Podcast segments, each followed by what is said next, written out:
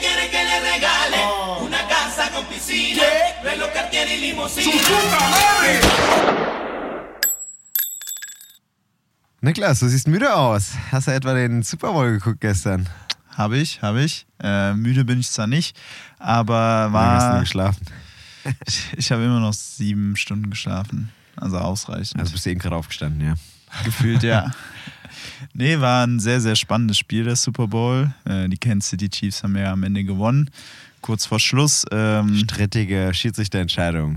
ja, ja. Ich habe nur gesehen, es war sehr knapp, ne?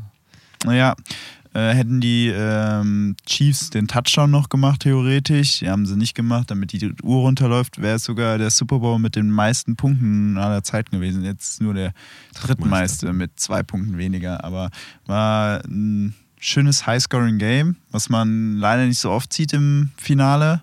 Äh, aber hatte alles drin, Das heißt, es hat Okay. sich gelohnt, so lange aufzubleiben, ja. auf jeden Fall. Und äh, das Interessanteste ist ja auch immer die äh, Halbzeitshow. Wie Ja. war die? äh, obwohl ich muss sagen, äh, mir hat die Halbzeitshow mit Ry äh, Rihanna. Rihanna, danke, ähm, nicht so gefallen. Hast du was Äh, gegen schwangere Frauen, oder?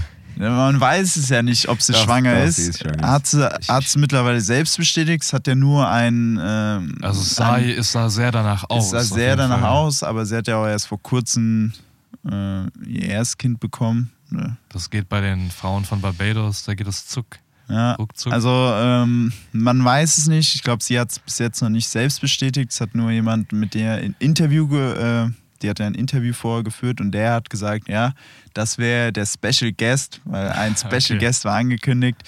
Ähm, deswegen, ja, also es war nicht so viel showmäßig, also wirklich so spektakulär wie zum Beispiel Katy Perry, die auf so einem Löwen da reingereitet kommt. Äh, es war mehr ähm, Super Mario-Style mäßig, Smash Brother, wo so Bühnen hoch und runter gegangen Ja, das sind. habe ich gesehen. Das ist ja auf so einer Art ja, Ebene gestanden hat, die echt Ja. relativ weit in der Luft war. Ja. Ja, aber was man sagen muss, die hat halt äh, an Songs, äh, hat sie halt Hits ohne Ende und äh, nach 30 Sekunden kam der nächste, der nächste. Also das war, songmäßig war schon ähm, sehr gut, aber performancemäßig hat es mich jetzt, also war nicht schlecht, aber hat mich jetzt nicht so Dann wirklich. müssen wir ein bisschen Rücksicht mit der schwangeren Frau haben.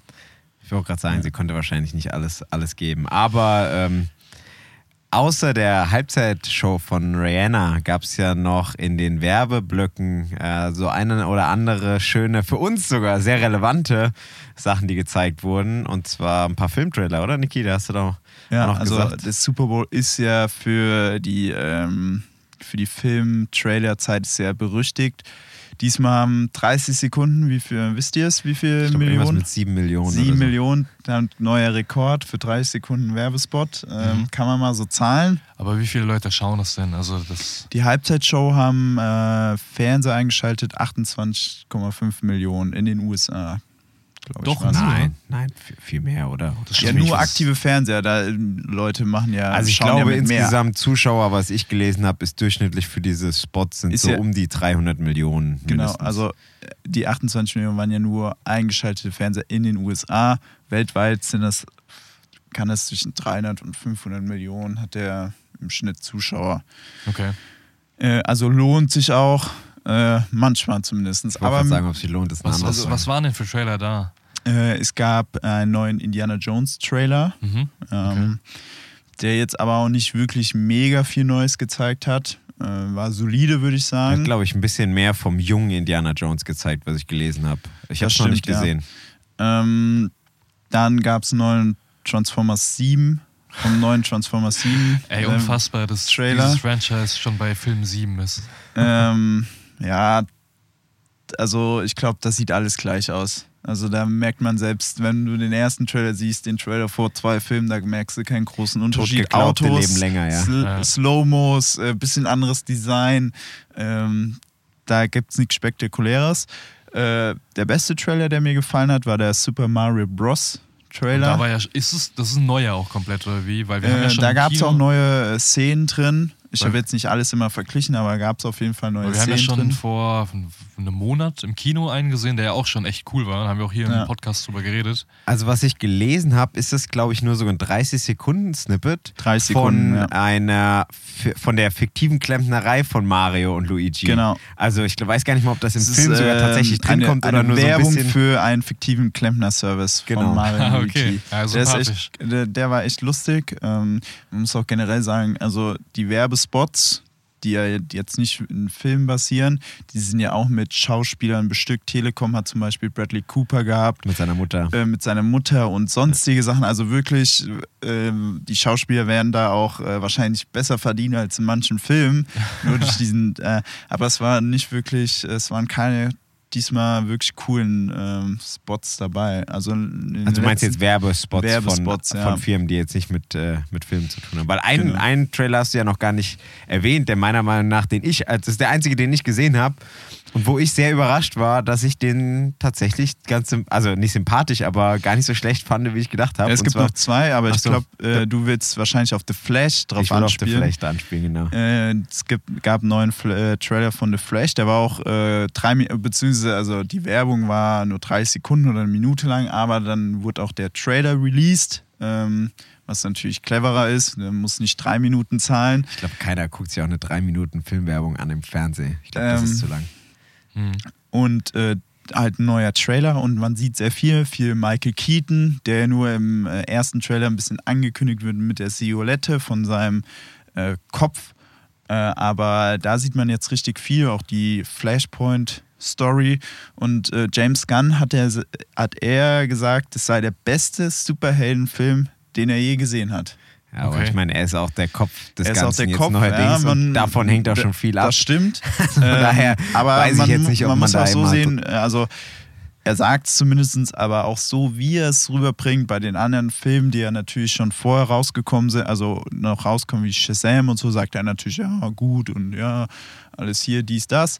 Aber da sagt er wirklich, oh, der ist richtig gut und ähm, also man, man merkt auf jeden Fall, der ähm, Wir- findet den echt gut. Wir haben ja in der Jahresvorschau von Filmen und Serien ja, oder nee, es waren nur Filme, ähm, schon über The Flash auch gesprochen. Und da war die Vorfreude ja bei keinem von uns so wirklich hoch. Hat sich das durch den Trailer ein bisschen geändert für euch?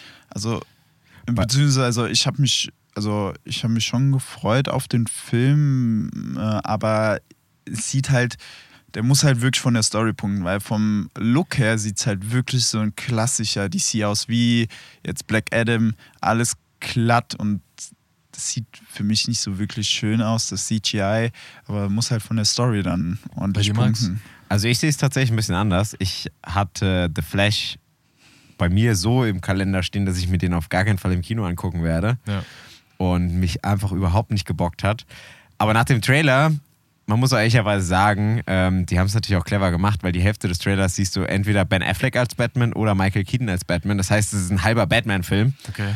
Und ähm, ja, Batman ist halt irgendwie nochmal cooler als Flash. Batman Ne? punktet immer, ja, stimmt schon. Und ähm, ich muss sagen, ich fand den Look sogar ziemlich geil. Ähm, und ich fand den Look äh, sah deutlich besser aus als Black Adam. Ich muss ehrlich sagen, ich habe den Trailer auch nur auf meinem Handy geguckt. Ich habe ihn jetzt nicht auf einem ja, Laptop oder Fernseher geguckt. Aber ich fand, der sah eigentlich ziemlich geil aus. Ich werde mir den aber jetzt nicht in der allerersten Woche angucken. Also ich werde schon nochmal gucken, wie ist denn so die, das Echo, ja. das Feedback.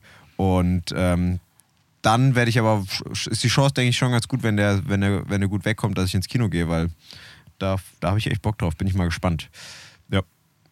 Dann gab es noch zwei Stück. Einmal der andere James Gunn, Ja. Guardians of the Galaxy 3. Der neue Mhm. Trailer kam raus, ähm, der auch nochmal neue Szenen zeigt. Äh, die Geschichte ähm, wird spaßig.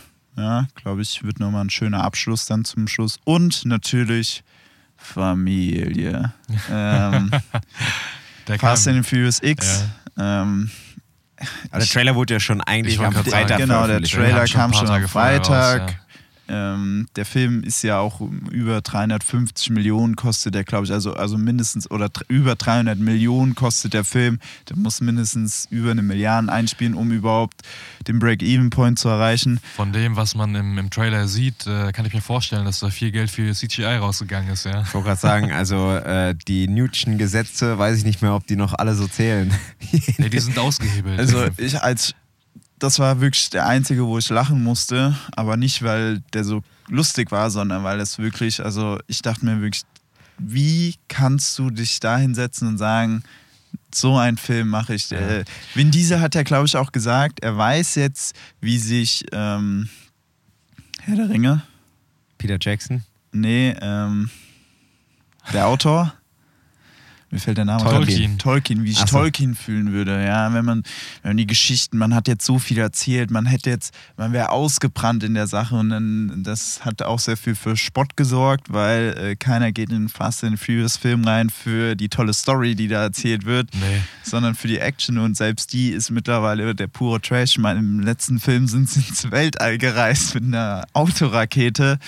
Ähm, muss immer mehr, immer weiter, immer höher, Ja. immer schneller. Ja, die Filme wirken so ein bisschen wie Bollywood-Kino, muss man ehrlicherweise mittlerweile sagen. Ähm, ich habe den Film AAA noch nicht gesehen, aber der steht auch noch auf meiner Liste tatsächlich. Ja.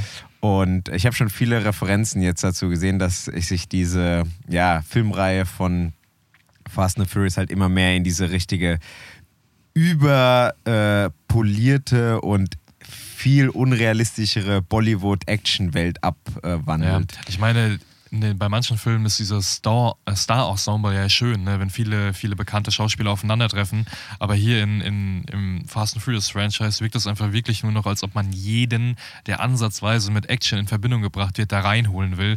Sei es jetzt ein John Cena, sei es. Äh, Ja, Jason Statham war ja auch wieder dabei, glaube ich. Jetzt kommt der Jason Momoa dazu, als der, stimmt, der Jason Momoa. irgendwie der Sohn des einen, der jetzt sauer ist, weil der andere. Charlize Theron kommt ja auch wieder zurück. Also die Ja, haben, glaube ich, Brie Larson ist Brie ja auch Larson noch dabei auch- und also die- für den 11., also das ist ja die, der 10. und der 11. sind ja der Abschluss der Hauptreihe, Genau, Teil ja. 1 und Teil 2 und im 11. soll ja dann auch noch Robert Downey Jr. dazukommen, ähm, aber er soll mal lieber noch dann wahrscheinlich eher The Rock, wäre wahrscheinlich eher cleverer. Ich glaube, The Rock hat auch vielleicht mal Lust, nachdem er seine letzten Filme so gefloppt sind, ehrlich gesagt, dass er mal wieder im erfolgreichen Franchise, was man ja sagen kann, erfolgreich ist es. Ja, aber ich muss ehrlich sagen, wir haben jetzt auch schon genug über Fast and Furious geredet. ich woll- ich wollte gerade sagen, wir ja. können, wir können auch gerne von, von Filmen, die wir noch nicht gesehen haben, weil wir so nicht sehen können, auch zu Filmen kommen, die wir geschaut haben in den letzten ja, sieben, acht Tagen. Bevor wir aber dazu kommen, Ja. habe ich noch eine Sache, äh, die uns ein lieber Zuhörer, liebe Grüße an den Bernd, äh, äh, mitgeteilt haben, völlig berechtigt. Wir haben letzte Woche ja über die ähm, drei Filme von Herr der Ringe und auch von Hobbit geredet. Ja. Und da über haben wir natürlich Serie? fälschlicherweise immer wieder Triologie gesagt. Trilogie. Und nicht Trilogie. Ja, das heißt Trilogie. Das heißt Trilogie. Da hat uns der aufmerksame Hörer Bernd nochmal drauf das, das habe ich euch aber auch schon mal mitgeteilt. das weiß, äh, das weiß ich und äh, wir haben da auch schon oft genug drüber gesprochen, aber im Affekt, in dem heißen äh, Diskussionen ist uns das immer wieder äh, rausgerutscht. Deswegen natürlich heißt es Trilogie. Vielen Dank für den Hinweis. Immer gerne willkommen. Ich mag so Hinweise. Kommentare, weil ich bin auch jemand, dem das halt immer auffällt und der sich innerlich so ein bisschen aufregt, wenn man halt ein Wort also kennt und man weiß, wie es richtig ausgesprochen wird. Und jeder, also ich meine, das ist ja nicht ähm, ein besonders rarer Fehler. Ne? Ich glaube, wenn du 100 Leute fragst, sagen 80 davon Triologie, weil das Wort Trio ja auch relativ bekannt ist und Ja. mit rein in Ja. Verbindung gebracht wird. Aber Ich muss mir noch mal verstehen. anhören, ich muss mir die Aufnahme noch anhören, ob du das auch gesagt hast. Mir ist es bestimmt irgendwann mal auch rausgerutscht. Ja, hundertprozentig. Man der- lässt sich da auch anstecken von Ja, uns, von Fall. uns Kulturbanausen. Genau, das war äh, der kurze Einschub, aber ich wollte deine Einleitung zu unseren schönen drei Filmen, die wir jetzt geguckt haben, gar nicht unterbrechen. Ja, genau, Mach ich weiter. der Max und ich haben quasi unsere eigene Trilogie in den vergangenen sieben Tagen gestartet. Direkt angewendet, sehr gut. Wir haben geschaut, ähm, Musst du jetzt überlegen. gar nicht so. Ja, mir fällt gerade ein Film nicht ein. Was wir auf jeden Fall geschaut haben, war. Der erste Film war Babylon. Ach, stimmt, wir haben Babylon. Wollen wir damit einfach mal anfangen? Fangen wir mit Babylon gerne an. Willst du anfangen? Fang du erstmal an. Ja. Weißt du noch, wir um was es da ging? Also erstmal eine ganz witzige ähm, Kinostory dazu. Ja. Darf ich es erzählen, ja? Ja, erzähl ruhig, ich habe da keine Schwierigkeiten oder Probleme mit der. Wir sind ja hier ein transparenter äh, Filmpodcast. Ähm, und ähm, zu Filmen gehört natürlich auch dazu, dass man äh, sie liebt, aber auch vielleicht nicht so die Liebe teilt, wie sie andere tun. Und äh, wir waren am Mittwoch, Mittwoch, ich, ja. genau, Mittwoch um, ich glaube, der Film hat um 20 Uhr, hat er um 20 Uhr angefangen? Ja, um den Dreh, ja. 20 Uhr angefangen, sind wir ins Kino gegangen. Brandon und ich zu zweit haben uns was äh, zu snacken mitgenommen. Vorher noch einen Burger gegessen, glaube ich. Das war der Mittwoch, ne? Ja. Ja. Ja. Einen leckeren Burger noch gegessen, weil wir vorher noch nicht so viel gegessen hatten. Rein in den Film. Und der Film startet wirklich mit einem Feuerwerk ähm, Mit für die einem- erste halbe Stunde. Er startet mit einem Elefanten im Raum. mit einem, äh, mit einem Wort- wortwörtlich. wortwörtlich. Ja. Und äh, ja. Also wirklich die erste halbe Stunde, also wenn man da, gut, wenn man da nicht wirklich auf den, auf dem Leinwand gebannt ist, dann weiß ich auch nicht. Ähm, liegt einmal an, der, an dem grandiosen Soundtrack auch von Justin Hurwitz, Ja. ähm, der ja ein dauerhafter Zusammenarbeit mit Damien Chazelle schon für Whiplash, La La Land und auch First Man zusammengearbeitet hat und einen Banger nach dem anderen. Also ähm, ich liebe alle, alle Soundtracks von ihm Ja. und auch diesen, also Babylon, ich habe die Tage danach ähm, die ganzen Soundtracks Hoch und runter gehört. ähm, Coke Room oder ähm, mir fällt der andere gerade nicht mehr ein. Äh, unfassbar geiler Soundtrack gehört. Ja. Und dann äh, wird der Film, der allgemein, ich glaube, drei Stunden geht der circa. Ja, ich glaube, der geht 190 Minuten, ja. Dann wird der Film so ein bisschen in drei, beziehungsweise eigentlich drei Hauptcharaktere, beziehungsweise einen Hauptcharakter aufgespalten. Und dann noch mit, der Hauptcharakter wird gespielt von äh, Diego Calva. ja. Da geht es um einen tüchtigen Ausländer, ähm, Der einfach glaube, gerne in die, in, die, Mexikaner. in die Filmwelt eintreten Der will alles machen, genau. Hinter den Kulissen am liebsten. Dann haben wir noch Brad Pitt genau. als anerkannten, erfolgreichen das Zugpferd eigentlich Produzenten, von, Regisseur. Stumpf, von Stummfilm. Also der ist der Stumm, äh, Stumm, der Stummfilmstar Ja. quasi, der Ära. Und Margot Robbie, die so eigentlich schon auch in die Filmwelt will, aber so ein bisschen glücklich auch reinstolpert. Genau. Und jetzt will ich nichts Falsches sagen, aber ich glaube, der Film startet im Jahr 1926. Auf jeden Fall in den Mitzwanzigern, ja. Ja. Und ähm, dann werden noch so ein, zwei kleine Nebencharaktere erzählt von einem Trompeter und von einer Autorin. Ja. Aber die sind eher Nebenschauplätze tatsächlich. Und äh, diese Handlungsstränge verfolgt man dann so ein bisschen in ihrer Entwicklung ähm, über die Jahre. Das sind dann ein Entwicklungszeitraum mit immer wieder Zeitsprüngen von eins, zwei und dann vier Jahren. Ja, ich glaube, wir enden in den 50ern sogar, wobei das, das ist ja ganz am Ende, genau. wobei das ein sehr kurzer, sorry, kurzer Ausschnitt ist. Ja. Aber der Die Großteil Hauptzeit bewegt sich in den Endzwanzigern bis mit Mitte 30ern. 30ern. Genau. Genau.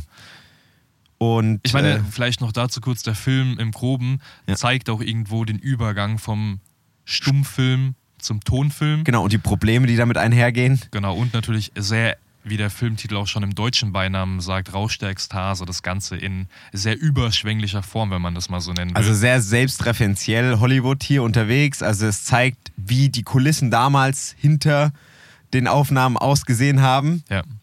Und äh, das sehr eindrucksvoll und auch sehr explizit.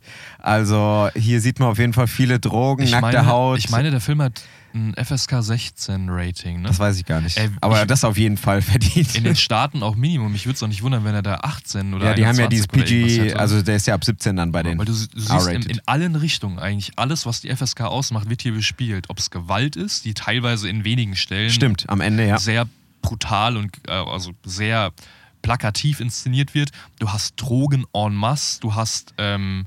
was hast du noch? Sexuelle Handlung Sexuell ohne extrem Ende. viel. Du hast wahrscheinlich auch Beleidigungen, die mir gerade noch nicht einfallen. aber Ja, immer mal wieder sicherlich auch. Schimpfwörter, ja. Genau. Du hast also ein Wirrwarr aus Ekstase, das in allen Möglichkeiten, die man so hat im Film, dargestellt werden, ja. Genau, und ähm, ja, in diesem eben angesprochenen mittleren Teil des Films geht es dann wirklich tatsächlich darum, wie diese Charaktere sich über diese, ja, zehn Jahre vielleicht oder acht Jahre entwickeln in der Branche, die sich auch unter äh, einer stetigen ähm, ja, Entwicklung sieht Ja. und wo natürlich diese neue Technologie des Tons eine große Rolle spielt und auch große Probleme aufwirft. Und am Ende ähm, ja, kommt das zu einem ja, sehr kontroversen Ende für einige. Ähm, aber da will ich nicht zu viel spoilern. Nee, also ich glaube, wir können auch ein bisschen Aber ich wollte gerade sagen, da kannst du ja erstmal sagen, in die Bewertung übergehen, Ja. weil ich glaube, das ist ein Film von den Filmen, wo wirklich ein Aspekt für manche Leute das riesen Nonplusultra ist und für manche eben nicht. Weil bei vielen Filmen hast du es halt so, dass bestimmte Aspekte dem einen gefallen, dem anderen weniger oder beiden gleich gefallen, aber man gewichtet die halt persönlich anders. Und hier ist es, glaube ich, einfach nur ein Aspekt, der den Unterschied macht, weil der Film ist super inszeniert, wirklich. Du kommst da auf deine Kosten, wenn du einfach lustige Momente sehen willst, auch meinetwegen ein bisschen inhaltlich über die Entwicklung in Hollywood schrille erfahren, Charaktere. erfahren willst, genau. Ähm, aber das große Manko für mich persönlich, weil wir müssen vielleicht dazu sagen, ich habe den Film nicht sonderlich gut bewertet, wenn wir von Bewertungen mal wieder ausgehen. Max, du hast den sehr gut bewertet. Man kann sagen, mit viereinhalb von fünf Sternen. Hast Ja. du nochmal geändert? Nee, nee, ich hab, bin dabei geblieben. Ich glaube, ich, bei- dazu. ich bin bei zweieinhalb. du bist bei zweieinhalb. Nee, ich, ich, du kannst Ja. auch dazu stehen, weil der Film ist ja allgemein auch relativ gut bewertet. Und ich kann auch komplett verstehen, warum dir der Film gefallen hat. Ja. Für mich persönlich, und das ist einfach so, wie der Film gemacht ist, auch durch die Zeitsprünge und durch diese Dauerbeschallung, dieser Ekstase, kommt der Film selten A zur Ruhe, aber viel schlimmer, also für mich schlimmer ist vielleicht auch übertrieben, weil der Film ist immer noch echt sehenswert ist einfach dieses, dieser Collagenstil aus vielen verschiedenen Einzelszenen, die auch teilweise dadurch begründet werden, dass man halt diese vielen Zeitsprünge hat. Aber du hast halt einfach die ganze Zeit durchgehend Action. Ich weiß nicht, wie viele Partys, ich weiß nicht, wie viele Nasen Koks da gezogen wurden. Ich weiß nicht, wie viele, keine Ja, Ahnung. komische Tiere oder wo du jedes Mal denkst, ah, was ist denn das jetzt hier oder was passiert hier gerade? Genau. Also du stellst dir, das ist wirklich ein Film wie auf, äh, auf Koks, ja? Genau. Und ich bin ja eigentlich ein Fan von diesem, wenn viel passiert, wenn viel Action ist, wenn man viel sieht. Und der Film ist wirklich super dargestellt. Nur was dann für mich persönlich daraus resultierend das Manko ist, nach den ersten 30 Minuten, die wirklich einfach als Aufmacher super interessant waren, weil krasse Sachen passiert sind. Super Einblick in die Welt, aber auch eben in die Skurrili Skurrilität, nennt man das so? Skurril, in das skurrile Umfeld des Settings und der ganzen Darstellung, habe ich mich gefragt, okay, wo will der Film hin? Wo ist der rote Faden? Wo ist dieses Ziel, was man bei vielen Filmen halt irgendwie nach der ersten halben Stunde ausmacht. Ist es ein Boxkampf am Ende, wo die beiden Charaktere darauf hinarbeiten, wie bei Warrior? Ist es wie bei 2012 eine Naturkatastrophe, auf Oder die eine man sich persönliche Tragödie. genau wie in Dramen. Und hier hat mir das halt gefehlt. Und in meinen Augen gibt es das auch im ganzen Film nicht. Nee, Was, da was, dir was, zu. Mhm. Und da muss ich sagen, ich kann es selbst jetzt bei mir nicht so genau erörtern, warum das Ganze mich da nicht so überzeugt hat, weil es gibt auch andere Filme, in denen du auch nicht diesen Handlungsstrang direkt Präsentiert bekommst oder der. Genau, ich will damit auch gar nicht sagen, dass es so vorausschauend sein muss, dass man den ganzen Film schon nach 30 Minuten für sich selbst dann irgendwie definieren können muss. So meine ich das gar nicht. Aber dadurch, dass einfach so viel aneinander geschustert war von verschiedenen Szenen, die teilweise auch gar keinen direkten Zusammenhang haben, war das für mich dann einfach so ein bisschen unrundes Paket. Und ich bin echt so 30 Minuten vor Ende auch irgendwann halb eingepennt. 30 Minuten? Vielleicht ja, meinetwegen, also meinetwegen, nee, so lange so lang habe ich glaube ich nicht gepennt, aber ich wurde 45 dann, Minuten. ich wurde dann, ich wurde echt irgendwann schläfrig und es lag nicht daran, weil ich müde ins Kino gegangen bin. Also ich war davor topfit und wurde einfach wirklich durch den Film. Der Burger lag schwer im Magen. der Burger lag äh, schwer im Magen, aber und das ist ja genau bei dir Punkt, der dich so fasziniert hat. Du, du warst einfach überwältigt von den Einblicken, von der ganzen Kulisse, von der Aufmachung des Films und dir hat wahrscheinlich einfach dieser rote, Rote Faden auch gar nicht so gefehlt. Nee, also ähm, ich kann, wie du auch gesagt hast, beide Seiten verstehen, die sagen, mir gefällt der Film überhaupt nicht und ich kann damit gar nichts anfangen, auch allein schon wegen der Lauflänge, ja, die man nicht unterschätzen darf. Äh, auf der anderen Seite ähm, kann ich aber auch sagen, ich fand den Film ähm, deswegen auch so gut, weil der einfach so viele Aspekte reingebracht hat. Und das war wirklich, ähm, ich kann das verstehen, dass das ähm, teils auch anstrengend ist. Und ich fand, der hatte trotzdem seine ruhigen Momente, weil du hast auch immer mal wieder Zeit, kurz, okay, du wirst so ein bisschen, ähm, teils werden da sehr persönliche Stories dann äh, übermittelt, wie zum Beispiel von dem Trompeter, da wird dann Rassismus aufgemacht oder von Brad Pitt von Vergänglichkeit deiner Karriere und all solche Geschichten. Und das fand ich sehr interessante Themen. Und dazu war das einfach so beeindruckend, was du da auf dem Bildschirm gesehen hast oder auf der Leinwand. Und untermalt mit einem, wie ich eben schon erwähnt habe, unfassbar geilen Soundtrack, dass ich da, ich bin halt ein Sucker für sowas, ich liebe solche Filme und hatte deswegen damit meinen Spaß und äh, ich kann das verstehen, dass dir da, wie gesagt, dieser rote Faden gefehlt hat und ich gebe dir da recht, den gibt es da nicht so wirklich, das ist so ein bisschen Beiwerk. In der Mitte wird das versucht, durch diese Handlungsstränge dieser äh, Protagonisten so ein bisschen zu leiten, was aber, äh, glaube ich, auch nicht so das Hauptziel ist. Es ist einfach so ein Vibe, der Film und entweder du, Genau, genau. Entweder, du, entweder du fühlst den oder du fühlst ihn halt nicht. Ich glaube, das ist vom Drehbuch auch gar nicht einfach schlecht gemacht, dass Ja. dieser rote Faden das ist einfach fehlt. der, das ist die das Idee ist dahinter. genau, genau. das ist die Idee. Und Ja. die kann dir halt in dem Moment gefallen oder halt auch nicht. Vielleicht, wenn ich den Film nochmal wann anders anschaue, sehe ich das auch ganz anders. Aber so war ich halt einfach nur ein bisschen davon genervt, dass ich Ja. diesen roten Faden nicht gesehen habe. Ich habe ich Ja. hab zwei Fragen. Mhm. Ich habe den Film ja nicht gesehen, ich war nicht dabei. Ähm, an dich, Brandon. Du hast ja gesagt, der hat ja jetzt nicht so, du, der spielt ja dann nicht auf so ein Ende drauf an. Das klingt für mich so ein bisschen auch ähnlich wie Apollo 10,5. Der, da ist er im Endeffekt ähm, anders. Du weißt ja, irgendwann wird der mit der Rakete, irgendwann gibt es ja die Mondlandung. Ja. Oder der soll ja zum Mond fliegen, aber der hat ja dann auch am Anfang wird es kurz erklärt in den ersten fünf Minuten und dann ist ja auch wirklich eine Dreiviertelstunde äh, geht es ja, der ist ja deutlich kürzer, nicht drei Stunden lang, das ist ja fast 90 Minuten nur, geht es ja dann darum, wie war das Leben in den 60ern vor Houston. Ja. Es ist dann, das hat dir ja besser dann gefallen, weil du ja, Ja. wusstest irgendwann, es ist zwar auch jetzt alles so ein bisschen frei, aber am Ende kommt, geht es ja darum, wie kommt der Junge zum Mond. Ich glaube, es hat auch einfach damit zu tun, dass bei Apollo das schon von Minute 1 an eben so dargestellt wird oder so, ja, ja doch dargestellt Ja, wird, wie es den wird, ganzen ja. Film bleibt. Ja. Also da wird am Anfang auch nicht eine andere Ansicht, eine andere Machart irgendwie aufgebahrt oder aufge, ja, doch dargestellt, die dann irgendwie dann auf einmal anders weitergeführt wird oder nicht so weitergeführt wird. Und ich finde halt bei, bei Babylon konntest du in den ersten 30 Minuten schon denken, dass es eben ich will nicht sagen, ein klassischer Film mit diesem Muster ist, aber dass du halt den bestimmten Charakteren enger folgst und halt eben diesen roten Faden bekommst. Ich glaube, das ist so ein bisschen der Unterschied. Dann hätte der Film dir auch mehr gefallen, hätte das klarer, so zum Beispiel, wie ist der Übergang dann zum Tonfilm und so, äh, hätte dir das dann mehr Spaß gemacht. Ja, glaube ich Ja, schon. okay. Ja, diese Handlung mit dem Tonfilm, das passiert halt einfach nebenbei. Das wird nicht von Anfang an angekündigt, äh, nach dem Motto, hier geht's um das Thema. Das ist, wie gesagt, ein Nebenschauplatz auch. Ja, also es gibt ganz viele Nebenschauplätze äh, und das zieht sich von dem ersten, ich weiß auch nicht mal, ob es so richtig drei Akte gibt. Also klar gibt's die, aber es gibt so viele Nebenschauplätze und immer wieder neue Sachen. Und ähm, wie gesagt, das kann einem gefallen oder nicht. Ich fand's mega cool und hatte richtig Spaß dabei, weil ich dauert was Neues. Ne? Vielleicht ist es Ja. auch dieser Dopamin-Hit, der dauerhaft Auf jeden kommt. Fall. Ja, aber Ich glaube, ähm, hier ist einfach wirklich die Kuriosität in den Jahren in der Filmwelt, in Hollywood darzustellen und die drei Hauptcharaktere, wenn man die halt mal rausnehmen will, die sind einfach so, ein, so eine Hilfestellung dafür, für den Film. Weil du anhand der Charaktere eben dieses Leben hinter den Kulissen zeigen kannst. Ja, und ähm, meine Empfehlung wäre vielleicht, äh, wie gesagt, der, äh, der ist sehr äh, polarisierend. Ähm, ich kann ihn nur empfehlen, sich anzuschauen. Äh, Bei uns läuft er jetzt nicht mehr im Kino, aber der wird sicherlich, äh, ich weiß gar nicht, welches Studio den produziert hat, ehrlich gesagt, ähm, auch äh, digital veröffentlicht werden. Guckt euch den an, Ja. nehmt die Zeit, nehmt euch die Zeit dafür, ähm, sucht euch eine, eine gute Soundanlage. Das macht dann richtig. Ich werde mir den auf jeden Fall in der 4K Blu-ray nochmal holen. Ich mir wahrscheinlich auch irgendwann nochmal anschauen und ich würde auch, auch wenn ich nur 5 von 10 Stellen gegeben habe, würde ich trotzdem jedem empfehlen, den zu schauen. Einfach weil ich weiß, ey, das ist nur so ein Zünglein an der Waage, ob der dir, ob der dir extrem gut gefällt oder halt einfach nur so lach, ganz cool ist. Ja.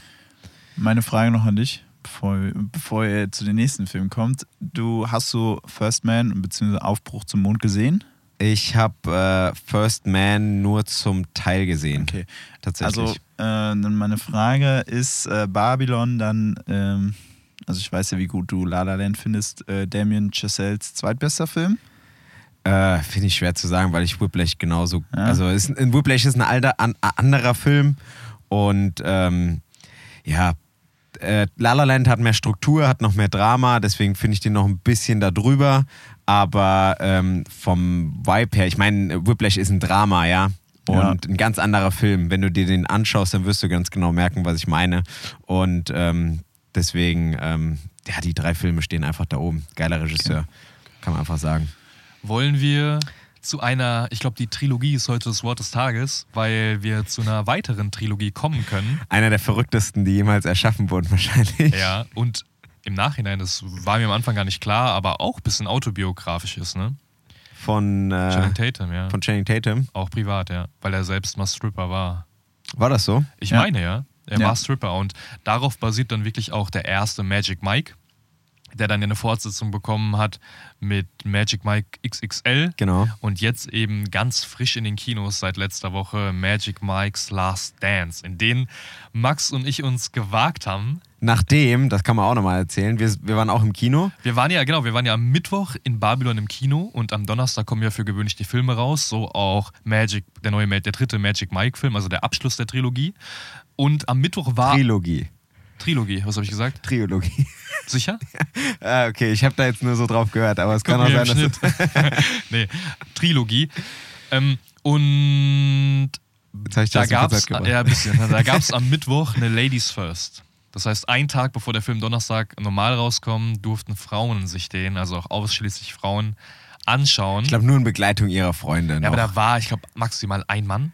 Ich glaube ganz ehrlich, dass da auch Männer reingehen können. Es gehen halt nur keine Männer rein. Ich Okay. glaube, es werden halt Filme, die Frauen gefallen, gezeigt. Ist auch wurscht. Du kriegst Und auf jeden Fall ein schönes Das Gläschen Sekt Kino dazu. war also am Mittwochabend schon frappellvoll. So habe ich das das letzte Mal meinetwegen bei Avatar gesehen, aber davor auch schon lang nicht mehr. Oder vielleicht beim letzten James Bond.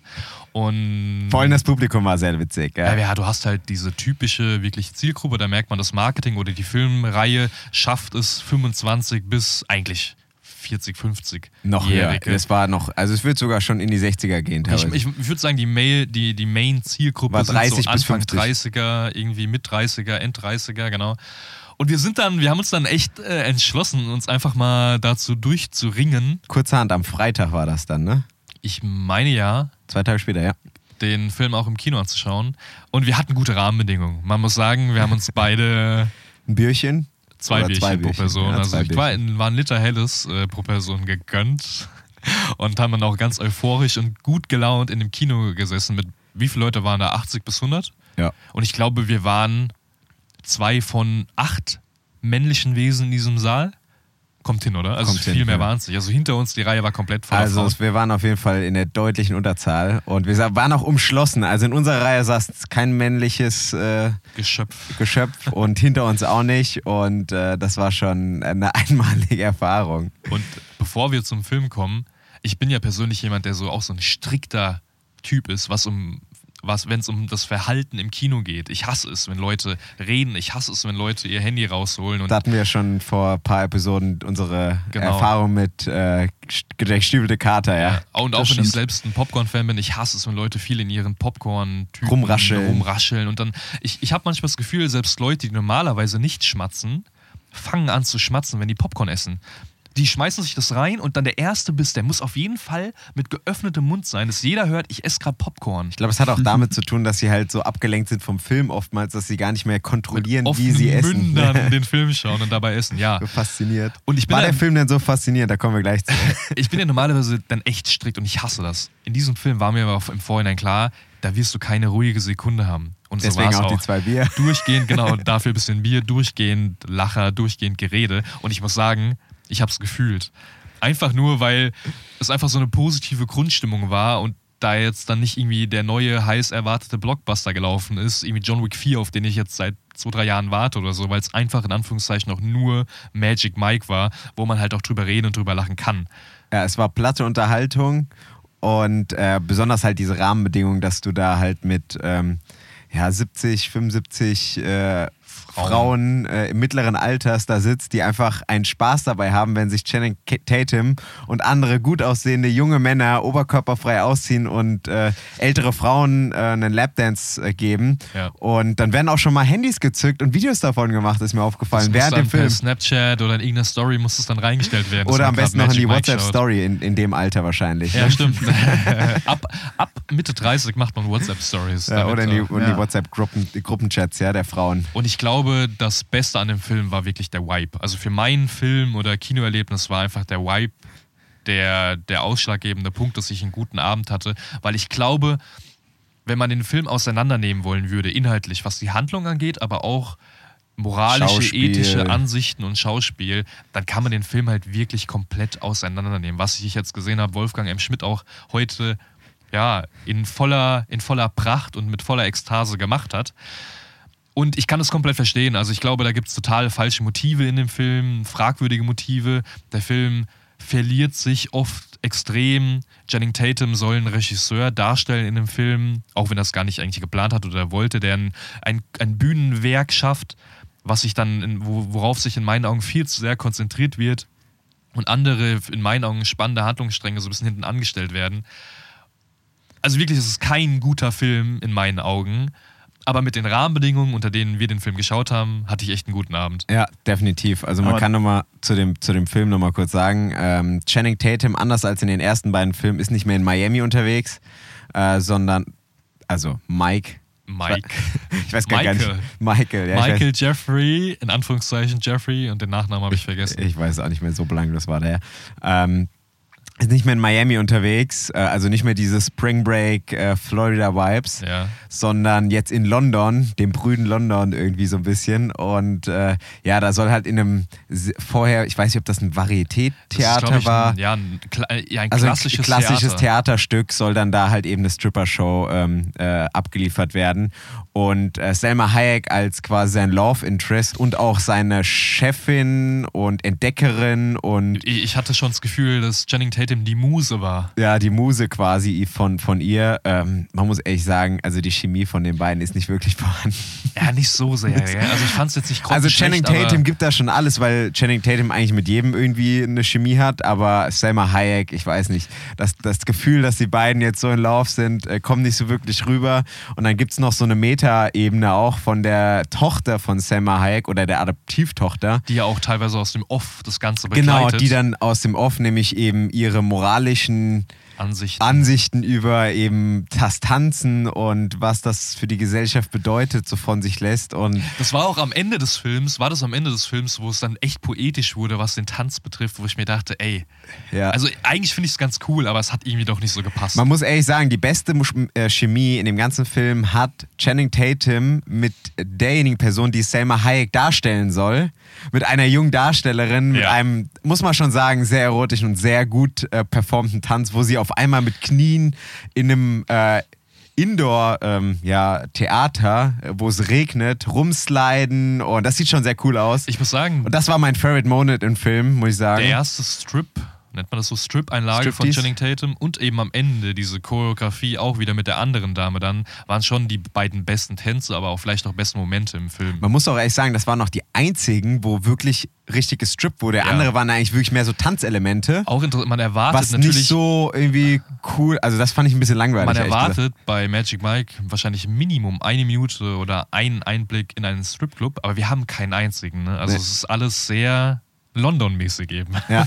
Und auch diese Montage, wo zum Beispiel, da werden nämlich zehn andere Performer noch gesucht, ist schon sehr, naja, uninspiriert dargestellt, muss man ehrlicherweise sagen. Also es gibt viele Punkte, wie wir gesagt haben, an denen man den Film kritisieren kann. Ja. Äh, inhaltlich, äh, inszenatorisch und auch moralisch. Ja. Aber wenn man da eben mit einer Erwartungshaltung reingeht, die genau das eben beinhaltet, dass es an den Punkten Schwachstellen gibt und dann einfach eine gute Zeit hat, weil die Musik stimmt, Channing Tatum halt einfach auch gut tanzen oder strippen kann Ja. und eine gute Performance abliefert, dann Man merkt kann man schon, da mit dem Publikum, ich glaube, wenn ich mir die zu Hause alleine angeguckt hätte, da hätte ich nach ein paar Nee. Minuten ausgeschaltet. Man merkt auf jeden Fall, dass Channing Tatum nicht äh, zum ersten Mal in seinem Leben auch vor der Magic Mike-Reihe getanzt hat. Ja. Definitiv. Niklas, du hast eine Frage. Habt ihr die ersten beiden gesehen? Nee. Ich habe den ersten gesehen, ja. Und der erste soll ja auch echt gut gewesen sein. Und der ne? zweite für einige sogar tatsächlich noch besser und deswegen werde ich mir den zweiten auch, äh, habe ich mir vorgenommen, hier nochmal angucken. Der kam ja auch 2015 raus. Der zweite? Ich, um den Dreh, oder? mein- oder 18. Eins von beiden. Ich meine, ähm, viele dachten ja, ihr Stripper-Film dann, äh, Magic Mike, den ersten Teil, was ja dann gar nicht so war. Es war ja, also ich habe alle drei jetzt noch nicht gesehen. Zumindest das, was ich gelesen habe, war ja dann schon auch äh, ziemlich teils Drama-Elemente und richtig gut. Und der zweite war ja dann dieser Stripper-Film, den jeder erwartet hat im ersten Mhm. Film. Ähm, wo er dann Steven Soderbergh ja auch nicht Regie geführt hat, Genau, sondern der der kam ja ersten im ersten und dann kam er zurück für den dritten, der ja auch eine ganz fantastische Filmreihe geschaffen hat, die Ocean. Oceans-Reihe. Ähm, Also dann ja. geht er zumindest hier wieder zur Basis zurück, weil du hast schon Drama-Elemente. Also du hast jetzt nicht Ja. hier ein 50 Zumindest Shades of... versuchte, kann man sagen. Ja, Ob das wirklich funktioniert, ist es, zweifelhaft. es funktioniert nicht in meinen Augen, Nee. aber der Ansatz ist da. Der Ich hab- Wille. Ich habe noch eine Frage. Ja. Ähm, äh, so wie ich das gelesen habe, scheint es jetzt auch gar nicht so unschlüssig, dass es noch einen vierten Teil geben könnte. Oh, da weiß ich ehrlich Also gesagt es gar nicht. wurde kommuniziert, dass das der Abschluss dass das der Der Abschluss Trilogie sein ist. soll, aber jetzt äh, ist das Ende offener oder äh, kann man schon sagen. Sagen wir mal so, das Ende, ich musste ganz dringend auf Toilette am Ende und ich war heilfroh, dass das Ende wirklich sehr abrupt war irgendwann, weil dann wurde auch nicht mehr so richtig erzählt. Das endet quasi mit der Show, es wird so ein bisschen was offen gelassen, was aber auch eigentlich irrelevant ist. Also du könntest, es, du könntest auf jeden Fall noch einen weiteren Teil. Der kann ja irgendwo wieder Da ist, hingehen. Das Ja. Ganze ist ja so oberflächlich, dass da, da stirbt niemand oder irgendwas oder so. Es, es hat auch nie den Anspruch gehabt, dass das Ende ein vollkommenes Geschlossenes ist. Ende, Für ja. diesen Handlungsstrang meinetwegen. Aber du könntest für den Handlungsstrang mit Selma Hayek könntest du noch einen weiteren Film drehen, auf jeden Fall. Aber du könntest natürlich auch ein komplett anderes Konzept noch machen für einen vierten Film. Also da hast du genug Möglichkeiten. Also wenn Channing Tatum wieder genügend Geld, Ey, ich- Millionen vollgeschüttet ich- wird, dann sagt er ja klar ich gerne. wollte gerade sagen, wir haben jetzt erst ja nicht mal eine Woche rum, was den deutschen Staat angeht. Da wird man sehen, wie die Zahlen aussehen, wahrscheinlich auch, ne? ob da nochmal ein neuer Film kommt in drei, vier Jahren. Man muss natürlich auch sagen, Channing Tatum ist mittlerweile auch Anfang 40. Ich will nicht sagen, dass er mit Mitte oder Ende 40 nicht mehr attraktiv genug wäre, aber in bestimmten Punkten ist es ja auch ein Ausschlusskriterium. Ne? Wobei man ihm das überhaupt nicht hier im Film äh, ankreiden Nee. kann. Also man merkt nicht, dass der, der könnte auch äh, Anfang 30 sein. Auf ja. jeden Ich Fall. glaube, das größte So Problem wäre dann einfach, dass äh, sein, das zu trainieren, seinen Körper so zu trainieren, dass er so aussieht. Ich glaube, das wird ja dann äh, für ihn wahrscheinlich das Schwerste sein Ey, dann wieder. Vielleicht, Sagt ja irgendwie jeder Schauspieler mittlerweile John bei John Wick 4, ja, das war Keanu Reeves, das war der schwerste Film, weil ich das und das, äh, Ey, Impossible und alles. Meinetwegen soll ein Nachfolger für Channing Tatum gefunden werden. Dann haben wir so ein Rocky Creed-Ding. Das der, das Sehr der, schön. Dass Das der wär Fighter witzig. zum Mentor wird. Das wäre eigentlich, das wär eigentlich lustig. Also, Ja. Aber auch dann, dass Channing Tatum gerade mal so 40 ist und nicht so wie bei Rocky, Rocky so 60, 70, wirklich alt. Ja. Äh, ja, aber das würde sogar inhaltlich würde es zu dem dritten Film passen, weil er hier ja schon nicht mehr diese Er hat ja schon so eine Mentoring-Rolle, hat. so Er wurde ja, bisschen. schon Ja. quasi zum, zum Regisseur eines Werks und hat war nicht mehr. Okay, er hatte am Ende noch einen Auftritt in seinem eigenen Stück, aber er stand nicht über den ganzen Film im Vordergrund. Er nur am Anfang für 10 Minuten und am Ende nochmal für 5 Minuten. Genau. Naja, das war Film Nummer. Hast du noch was zu äh, Magic Mike, Niklas? nee, ich wollte jetzt äh, Weit nur übergehen, ja. Ja, das war, man kann auch sagen, also zumindest von meinen Bewertungen wurde es immer schlechter von jedem Film. Äh, jetzt habe ich vielleicht schon ein bisschen was vorweggenommen, aber Ja. ähm, bei, bei dir ist es tatsächlich sehr geradlinig. Ja, ich fand davon schlecht keinen Film besonders gut, ja, von den drei, die wir geschaut haben. Wobei es wirklich, ich will nicht sagen Hochkaräter waren, aber zumindest mit Babylon Hochkaräter, Magic Mike, ja, kann man drüber streiten, ich meine aber wir jetzt haben. vom Papier her sollte das ja jetzt äh, einer der besten Filme des letzten Jahres gewesen sein, für die Oscars nominiert. Genau, stimmt. Wir haben nämlich, Äh. Max und ich haben äh, quasi ein Plus eins für unsere Liste geschaffen an Filmen, die wir gesehen haben von den Top 10 Nominationen für bester Film. Nominationen. Und ich habe ein, ich hab einen Haken an meiner Minus 1 für Filme, die ich mir auf gar keinen Fall jetzt doch noch nicht mehr angucken werde. Ja. Also ich kann wirklich sagen, in meinen Augen ist Elvis, den wir geschaut haben, eine Enttäuschung. Wirklich auf ganzer Linie, muss ich sagen. So erstmal jetzt gedroppt haben, dass wir auf Elvis geguckt haben gerade. Ne? Ja, das habe ich quasi beiläufig gemacht, bisschen charmanter. Genauso beiläufig ist nämlich auch dieser Film und nebensächlich. Von vielleicht nochmal ein, zwei Fakten am Anfang von Buzz Lerman als Regisseur.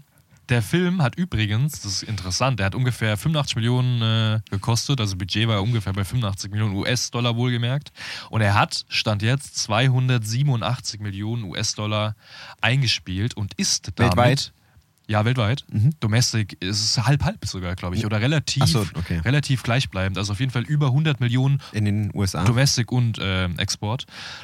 Und es ist, ich, ich war verwundert und ich hoffe, das stimmt auch, aber es hat da so gestanden, nach Bohemian Rhapsody der Film, der als Music Biopic am meisten eingespielt Das hat. stimmt tatsächlich. Ich habe das nämlich auch äh, gesehen. Und ja. natürlich, Elvis ist der Künstler, der weltweit am meisten verkauft hat. Der Solokünstler mit Solo, den meisten ja. verkauften Platten. Genau, genau. Das wollte ich Aller auch, Zeiten. auch ungefähr so ausdrücken. Ich hoffe, das ist rübergekommen.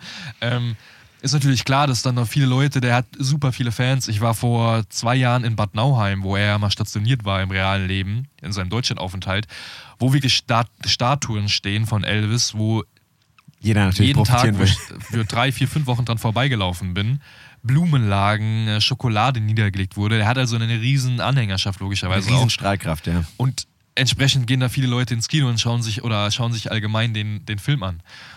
Da kommt wahrscheinlich auch der Umsatz zustande und umso trauriger ist es, Max, ich übergebe an der Stelle mal, dass der Film dann doch auf fast, fast, sagen wir fast, gar nicht abliefert.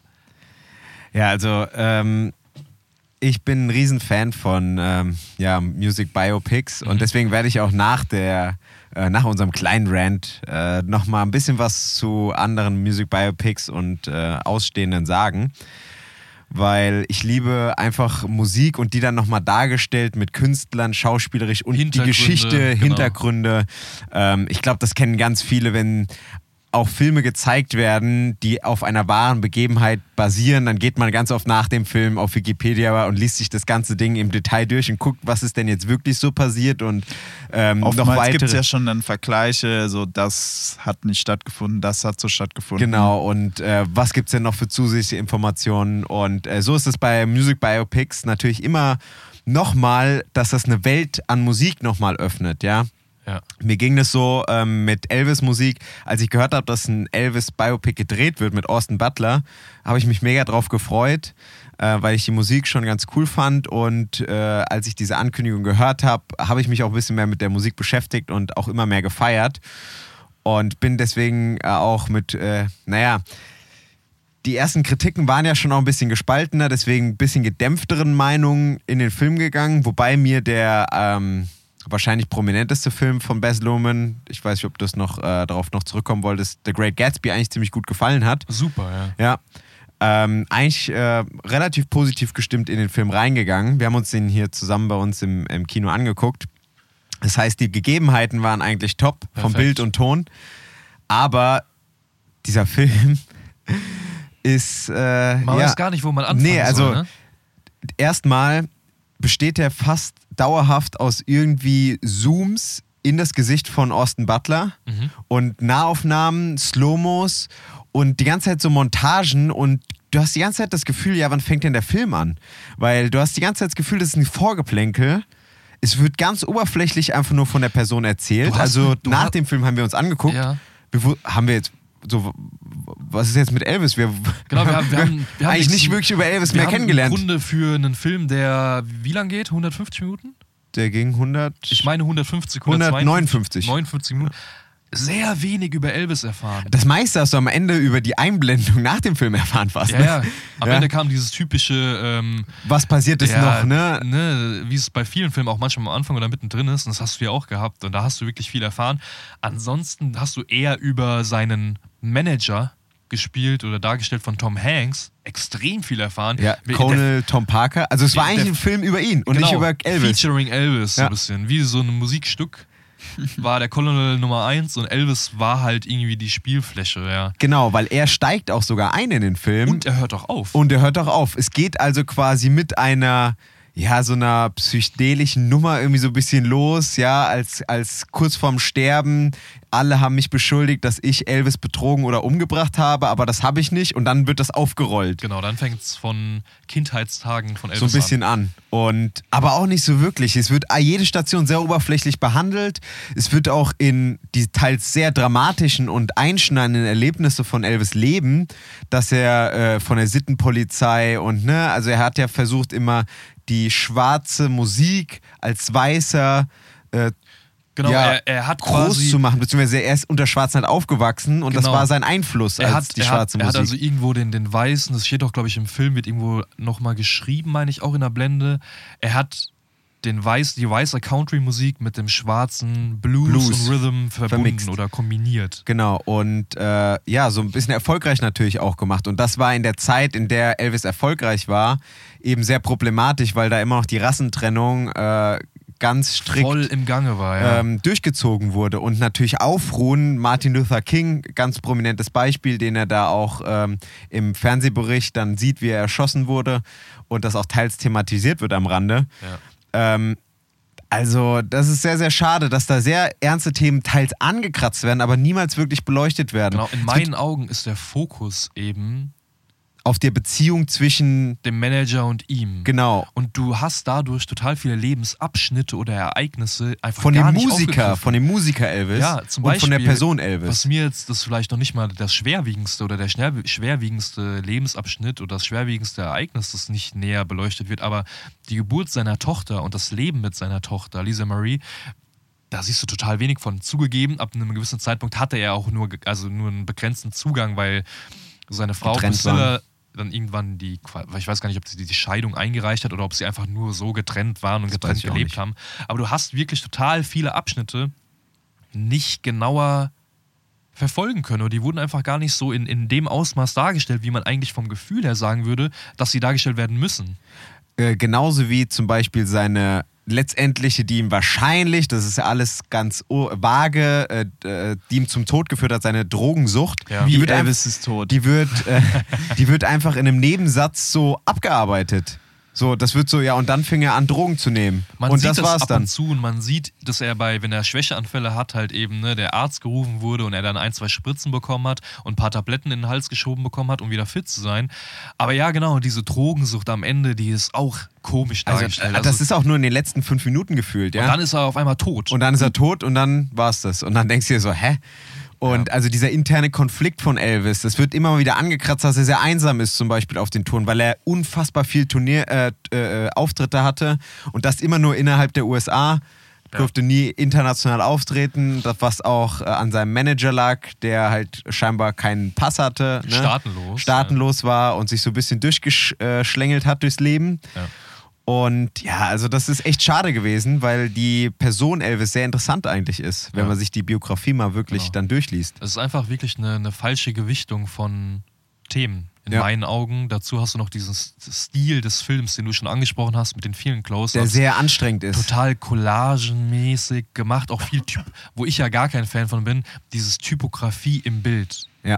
Also Text im Bild, das ist alles Und diese. Splitscreen-Einblendung. Und du hast, wie gesagt, das ist halt der, der inszenatorische Stil von Baz Luhrmann. Diese, diese Zooms, diese Drehs. Du hast, also bei Babylon, das ist zwar was in dem Bild passiert hektisch, aber Ja. die Kamera steht. Ja, ja, genau. Und, und dadurch bekommst du ein Gefühl von Beruhigung, kannst aber er erkunden, was passiert. Genau. Aber in hier dem Film bewegt sich die Chance. ganze Zeit die Kamera und du verstehst überhaupt nicht, warum. Also es kommt auch, wir hatten auch drüber gesprochen, es kommt auch kein ernster Moment auf. Du denkst die ganze Nein. Zeit, das ist alles ein ey, Witz irgendwie. Ey, ich habe die ganze Zeit gedacht oder mich auch danach gefragt, wo war denn oder wo ist denn da dieser Moment, wo einfach drei Minuten einfach seriös, ohne viele Kameraschnitte, Kamerafahrten, ein wichtiges Thema von Elvis Presley und meinetwegen noch einer anderen Person besprochen wird. Mhm. Irgendein ausschlaggebendes Ereignis oder eine ausschlaggebende Phase in seinem Leben, das hast du nicht. nee, es wird, Du hast überall nur Schnitte, Schnitte, Schnitte. Du hast, dann kommt die Person rein, dann kommt die Person rein. dann kommt wieder ein Track rein, dann dreht sich's wieder. Und das ist ja ehrlich gesagt sehr verwunderlich, weil die beiden besten Musik-Biopics, die in den letzten Jahren ja rausgekommen ist,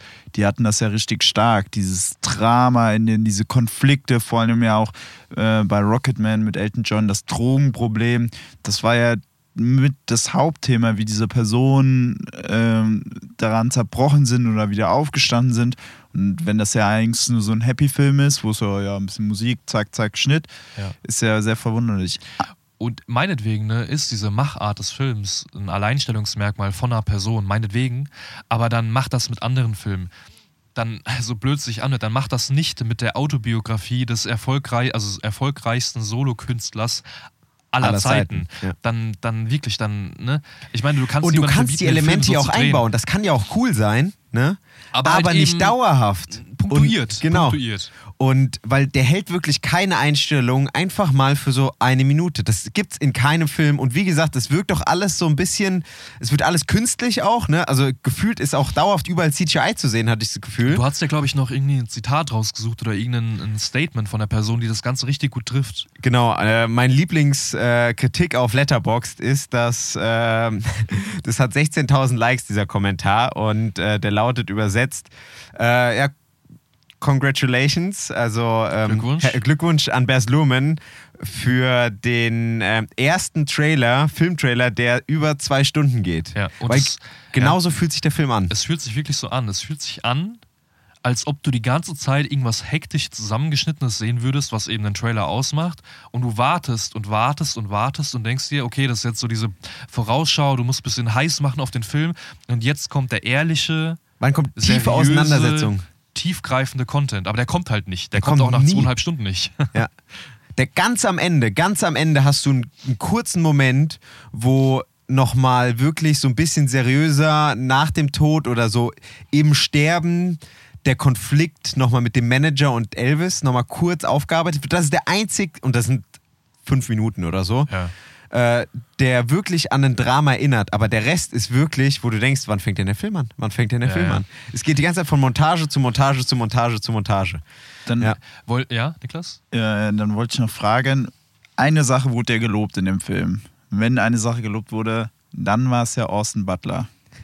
Ja, ja. Darauf will ich gleich auch Da, aufkommen. ich wollte gerade sagen, Ja. was Ich in meinen nämlich- Augen, ich weiß, worauf du überleiten willst. Ich wollte nämlich fragen, ist es wirklich das größte äh, Auseinander oder das unterschiedlichste Duo, was es gibt auf der Leinwand mit Tom Hanks und Austin Butler von den Leistungen her, von den Performance her? Ich dazu mal eine ganz kurze Antwort, dann was anderes und dann können wir gerne übergehen auch zu Oscars und den Nominierungen. Klar, gerne. Meine Antwort ist nein auf deine letzte Frage. Das Beste in meinen Augen an dem Film sind wirklich die Musikanlagen. Du hast einfach, ne, da kannst du, das haben wir eben auch schon mal besprochen, Max, du kannst nicht so viel verkacken, wenn du einfach grandiose Musik hast Ja. und die im Film wiedergibst. Natürlich, du könntest irgendwas machen, das es einfach nicht gut ist, aber das ist schon sehr schwierig, da was schlecht zu machen in Ja, meinen weil Augen. die Songs sind einfach catchy, die sind mega cool. Und selbst wenn du kein Elvis-Fan bist, kannst du den Songs eigentlich äh, nicht abstreiten, dass sie halt wirklich ins Ohr gehen. Ja. Und da kannst du auch Cinema, also da kannst du inszenatorisch auch nicht viel verkacken. Genau, und die sind, ja, ich wollte gerade sagen, die sind teilweise im Film auch schon gut dargestellt, Ja. also diese äh, Musikeinlagen. Und jetzt nochmal zum, ähm, ja, zum Austin Oscar Butler. Austin Butler-Thema. Ich persönlich kann nicht verstehen, wieso er für diesen Film nominiert ist als bester Hauptdarsteller. Kann ich nicht verstehen. Ich will damit nicht sagen, dass seine Leistung schlecht ist. Mhm. Die ist grundsolide in meinen Augen. Aber ich finde sie einfach nicht besonders herausstechend. Und ich finde, Tom Hanks spielt das auch nicht besonders schlecht, aber auch nicht besonders gut. Ich würde die beide einfach irgendwo im Mittelfeld einordnen. Ja, also kann ich äh, fast so unterschreiben. Ich würde auch sagen, Tom Hanks, also diese, dieser Fettsuit, den er anhat, der ist schon, also der reißt, also mich hat er zumindest immer wieder rausgerissen. Vor allen Dingen, weil du Tom Hanks schon in der Rolle siehst. Ja. Der hat auch die ganze Zeit so einen komischen Strohhut auf. Klar, der hat den wahrscheinlich aufgehabt, aber der sieht halt wirklich aus, als wäre ein Malle-Tourist so. Ja. Ähm, und Austin Butler, man muss halt ehrlich sagen, ich gebe dir da vollkommen recht, ähm, für mich kann ich das auch nicht verstehen, warum er für den Oscar nominiert hat. Und der wird ihn sogar eventuell gewinnen. Er ist ja einer der Favoriten, was man so hört. Ja. Und äh, ich kann es nicht ganz nachvollziehen. Man muss ehrlicherweise sagen, das liegt aber vielleicht auch nicht mal unbedingt an Austin Butler. Ich glaube, Nee. der hat schon alles gegeben, sondern dies, das Film und das, äh, das Drehbuch, das, das beschneidet ihn hier sehr. Das merkt man auch. Genau. Weil das inszeniert ihn, wie gesagt, dauerhaft in so Close-Ups mit Zooms und Slow Motions und das ist halt. Du kannst, du kannst die Leistung von Austin Butler nicht als Grund dafür nehmen, dass der Film einfach nicht punktet. Genau. Er, er macht das wirklich gut. Also er holt fast noch das raus so ein bisschen. Genau, ja. ich würde sagen, ich würde nicht sagen, er macht das solide, er macht das wirklich gut, das ist eine gute schauspielerische Leistung. Wo da der Oscar-Beitrag sein soll, das, das halte ich, also frage ich mich ehrlich gesagt. Ja. Ähm, ich hoffe, er gewinnt nicht, ohne das jetzt böse meinen zu wollen, aber ich würde es halt nicht komplett verstehen können. Also es gab andere Performance, die deutlich stärker Genau, genau. waren. Also es ist ja, das ist ja immer diese ewige Frage, wenn du sagst, eine Sache ist jetzt nicht das Beste, heißt es ja nicht gleichzeitig, dass sie extrem schlecht ist. Da haben wir genau. schon mal drüber Gibt ja geredet. genügend Graustufen und, Und der Film, Dazwischenstufen. der Film, das, das musste ich auch nochmal sacken lassen, nachdem ich den Film gesehen habe, ist ja für acht Oscars nominiert. Ja, das ist verrückt. Und ich kann die mal ganz schnell runterrattern. Wir haben als besten Film, wir haben in der Kategorie Make-up und Hairstyle, wir haben Sound, wir haben ähm, Hauptrolle, männlich, wir haben Cinematografie, wir haben Kostümdesign, wir haben Schnitt, Film-Editing und wir haben Production Design. Und das sind bei bestem Willen nicht Das sind- viele von diesen Trash-Kategorien. Du hast bester Film, du hast bester Schauspieler, du hast bestes Film-Editing, was für mich persönlich schon eine wichtige, Wichtige Kategorie ist. Und okay, du hast meinetwegen Make-up oder sowas in die Richtung, was für manche nicht so gewichtig ist, aber ich finde es auch interessant. Ja? Vor, vor allen Dingen sind das alles Kategorien, die wir gerade beschrieben haben, die auch schlecht sind. Also, Ja, ja. also das, der Schnitt, klar, also wir finden das jetzt objektiv, aber ich muss auch sagen, also der Schnitt mit diesem, das, ey, ich verstehe es wirklich nicht. Und das Make-up, also einmal dieser Fettsuit, auch die Haare von, also die Haare, ne, aber die Koteletten am Anfang, da hast du schon hart gesehen, dass das keine echten Haare waren. Ja. Ne? Also fand ich nicht gut. Nee. Kostüm kann ich verstehen, die waren schon cool. ja. Ja, Kostüme kann ich auch verstehen. aber Und Sound, ja, Ja. pf, äh, ich weiß nicht, äh, ist, ist, ist das ausschlaggebende Soundmixing Charakteristikum? wahrscheinlich, ne? Ja, kann ich gerade nicht so ehrlich gesagt beurteilen. Ich würde auch nicht sagen, dass ich der Fachmann für dieses Soundmixing bin. Wenn man. Ich aber das würde ich am wenigsten anzweifeln. Nö, will ich auch gar nicht anzweifeln. Da würde mich echt nur mal interessieren bei den, Nomin den Nominations einfach immer. Also mich würde allgemein, ich weiß gar nicht, ob es sowas gibt, gibt es eine offizielle Erläuterung? Begründung oder, Begründung oder Erläuterung für die Picks? Gibt es sowas? Für die Nee. Nominierung. Gibt's Das nicht, weiß ne? ich, ich glaube nicht. Ich meine, ich glaube, die sind doch gut damit beraten. Ja, die, weil sonst kannst du ja nur- bist ja nur am. Henker. Das wird, die, die werden ja auseinandergenommen. Ja. Also Ich meine, werden sie ja schon vorher mit Whitewashing und allem drum und dran. ich glaube, das wäre wirklich ein ähm, Todsurteil, wenn die dann noch die Begründungen abgeben würden. Ich, weiß, ich wollte gerade sagen. Es ist Aber ja auch wäre viele, interessant. viele von den Leuten, die sehen ja noch nicht mal Sachen, die sehen nur einen Film und sagen, ja, okay, das ist jetzt das, was ich gesehen habe, der war klasse, wer watch mal für den. Ja, da gibt es ja ja eine Kontroverse, wie die Oscar-Nominierungen verteilt werden und auch die Oscar-Preise ist natürlich nochmal ein anderes Thema. Das können wir vielleicht nochmal anders aufmachen, das fast. Ich möchte nochmal kurz äh, zu den eingangs erwähnten Musikbiografien zurückkommen. Ach stimmt, du hattest ja noch deinen und Punkt. ja. auch ähm, den Bogen gerade schließen mit den Nominierungen. Ja. Warum ist Austin Butler für einen besten Hauptdarsteller nominiert? Mhm. Weil man kann da schon ein gewisses Muster erkennen. Ja. Ich habe mir mal ähm, so ein bisschen angeschaut, was denn bisherige Biopics, Musikbiopics im Speziellen, so äh, gewonnen haben oder wo sie nominiert waren. Und zwar äh, die relativ bekannten Rocketman, da hat äh, der Hauptdarsteller Tara Egerton Ich hat den Golden den. Globe Oh, gewonnen dafür. Unglaublich. Ähm, Bohemian Rhapsody hat insgesamt vier Oscars gewonnen, der Film. Unter anderem auch äh, Rami Malik, bester Hauptdarsteller für Freddie Mercury. Ähm, Straight Outta Compton, äh, die Verfilmung von äh, NWA, Ja. ähm, wurde auch nominiert für Oscar und auch für Golden Globe. Dann Walk the Line, Johnny Cash, äh, Porträt, gespielt von Joaquin Phoenix, hat auch ähm, eine Nominierung von Joaquin Phoenix im Oscar bekommen und er hat den Golden Globe gewonnen. Reese Witherspoon hat in dem Film den Oscar gewonnen als Nebendarstellerin. Und Ray Charles im Film Ray, gespielt von Jamie Foxx, hat auch den Oscar als bester Hauptdarsteller gewonnen. Okay. Und äh, da sieht man schon ein gewisses Muster, denke ich mal. Wenn du einen bekannten, ikonischen äh, ja, Solokünstler porträtierst oder eben äh, Künstler aus einer Musikgruppe und das äh, relativ überzeugend machst mit guten Songs, die eingehend sind und das erfolgreich ist, dann ist deine Chance, einen Oscar zu gewinnen oder für einen Oscar nominiert zu werden, sehr groß, denke Der. Oscar-Shortcut. Das ist so ein bisschen der. Oscar-Shortcut, Musikbiopics und wir hatten ja schon mal geredet, äh, Kriegsfilme, ne? Der, der Ja. gute alte Witz von Ricky Gervais. Ricky Gervais. Ähm, was ich dazu noch äh, abschließend sagen wollte, das ist auch so ein bisschen, das waren alles jetzt Biopics aus den letzten Jahren. Und Bohemian Rhapsody war ja mit Abstand der, das erfolgreichste. Ich glaube, das hat über 700 oder 800 Millionen eingenommen, Ja. der Film. Und man merkt jetzt langsam, vor kurzem war Whitney Houston ist rausgekommen, im Jahr davor Rita Franklin. Ähm, dann gab es, wie gesagt, jetzt den Elvis-Film, Rocketman. Und es werden immer mehr und mehr. Und ähm, tatsächlich kommen jetzt in der Pipeline, in der Produktion für die nächsten Jahre sind ein paar interessante Künstler als Biopics geplant. Ich meine, das ist ja auch ein einfaches Ding. Du hast deine Fanschar und wenn du den Film rausbringst, die geht da rein, warum? Das ist Und du einfach, du hast hast, schon ein natürlich- sicheres Publikum. Du hast Das ist ja natürlich wie ein auch eine- eine Franchise. Grundlage für dein Drehbuch. Ja. Logischerweise. Genau. Und äh, ich glaube, der Unterschied zwischen den Erfolgen der bisherigen Biopics ist meiner Meinung nach einmal natürlich der Hauptdarsteller, der ihn porträtiert, aber auch die Klasse der Songs und auch wie kritisch oder unkritisch teilweise mit den mit den Figuren und den Leuten innerhalb und umgegangen wird. Ja. Bohemian Rhapsody ist ja auch ein großer Kritikpunkt, dass das ein bisschen zu sehr positiv für Queen und für Freddie Mercury das ausgelegt ja auch wurde nicht ganz so und nicht ganz realitätsnah Ja. äh, war. Des, deswegen bin ich äh, sehr gespannt auf den eventuell an seinem 65. Geburtstag erscheinenden Film äh, zu Michael Jackson Biopic, in dem eine sehr interessante Besetzung, Uh, äh, ja. nämlich sein Neffe Jafar, Jafar Jackson, äh, jetzt äh, gecastet wurde.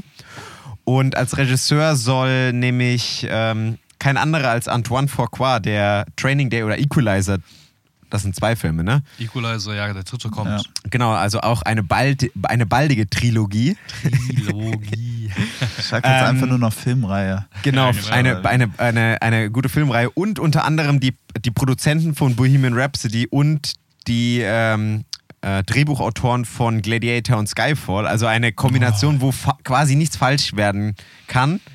Wobei man sagen muss, dass die Geschichte von Michael Jackson natürlich schon ein Minenfeld ist. Ne? Also da kannst du natürlich, ähm, da gibt es sehr viele Kontroversen. Da gab es ja auch eine sehr Fall auch aufnehmen musst. die du aufnehmen, Ja, zumindest ansprechen Ey, musst. in in, den- welchem Detail in ist halt die Frage. Angeblich soll es sehr kritisch beleuchtet Dann werden. muss er auch gucken, ein Familienmitglied spielt die Hauptrolle. Wird das dann wirklich so kritisch sein? Das Ja. ist nämlich die Frage, ne? Ähm, die, man sich, die man sich stellen wird. Und es ist natürlich auch das Michael Jackson Estate oder sowas, also die äh, Nachfolger, ähm, die die Rechte beinhalten, die arbeiten natürlich eng mit den Produzenten. Da fragt sich natürlich, da, ne, wie kritisch wird diese, dieses Biopic sein? Daran wird sich das auch messen lassen müssen. Es wäre aber wirklich fatal, wenn man da nicht sehr kritisch mit umgehen würde, weil in meiner Welt, in meinen Augen, und wir haben hier die Anfänge, wir alle drei nicht, von Michael Jackson wirklich mitbekommen. Dieser Ruhm, den er hatte, den, der halt natürlich über Jahrzehnte, über Jahrhunderte wieder nachhallen, Ja. sollte es die Erde so lang geben.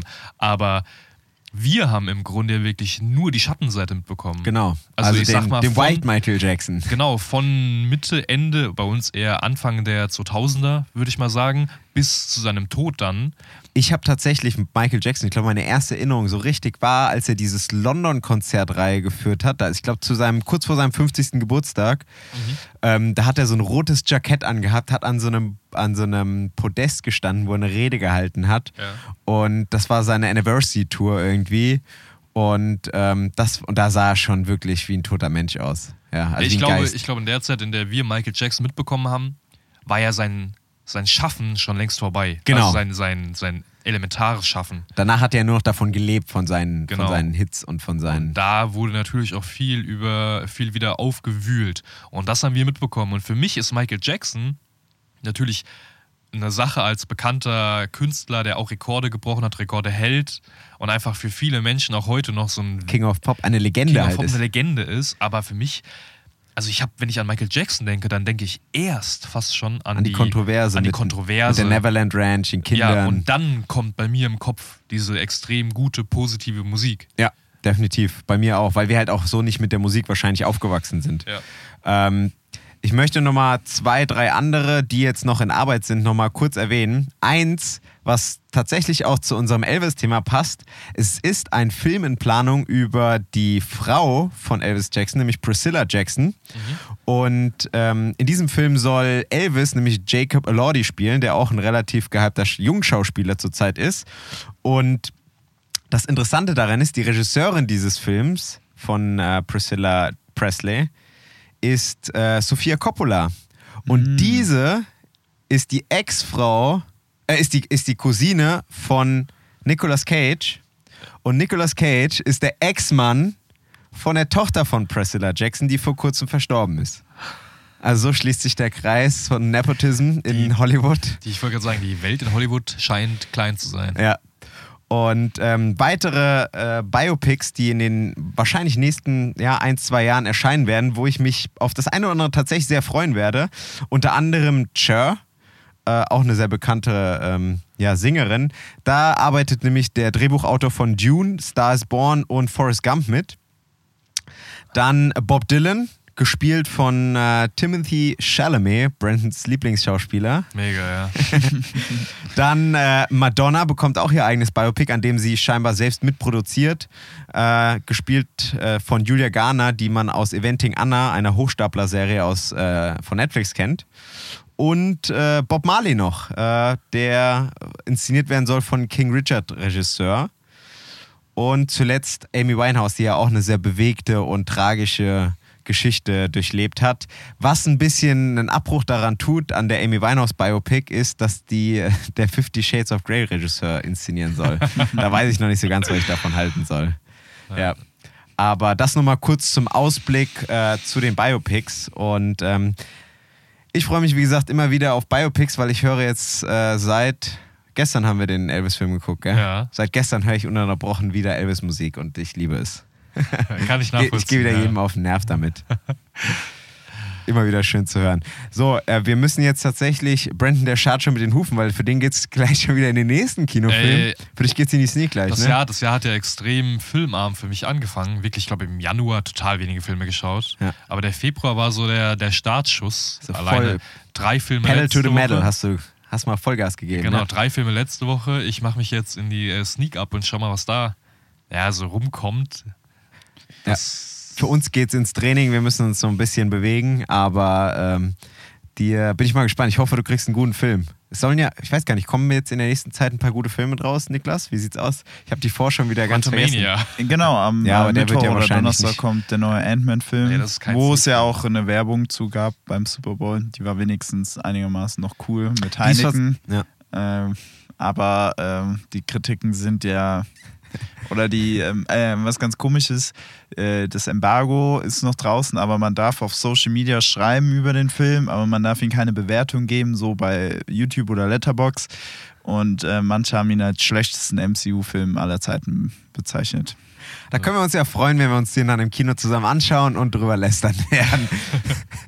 Gut, dann wollen wir Genau. Brandon jetzt gar nicht mehr länger auf die Folter spannen. Er will sich bestimmt nicht noch, noch eine Packung Popcorn kaufen, damit er die Leute neben sich nerven kann, indem er mit offenem Mund schmatzend Popcorn Das werde ich heute mal so durchziehen, ja. Und mal gucken, Und dein Handy die rausnimmst eine oder noch. andere Beleidigung kassiere. Ich wünsche dir einen guten Film, weil äh, man muss sagen, ähm, die Sneak bei uns dies Jahr Ja, man sehr muss erst sagen, Filme. die letzten Filme waren, äh, also die letzten Filme in letzter Zeit sind auch noch nicht so viele gute Filme rausgekommen, muss man Ja, aber die Sneak hat dies Jahr wirklich gute Filme. Ja, Knock auch at the Cabin war Filme. letzte Woche, ne? Ja, zum Beispiel. Oh, der, der war schon. Okay, ja klar, der ist auch schon raus. Ja. Okay. Naja. Ciao, ciao, wir sehen uns nächste Woche. Haut rein. Sehen ciao, wir uns ab nächster Woche, ja? Ja. Ciao. ciao.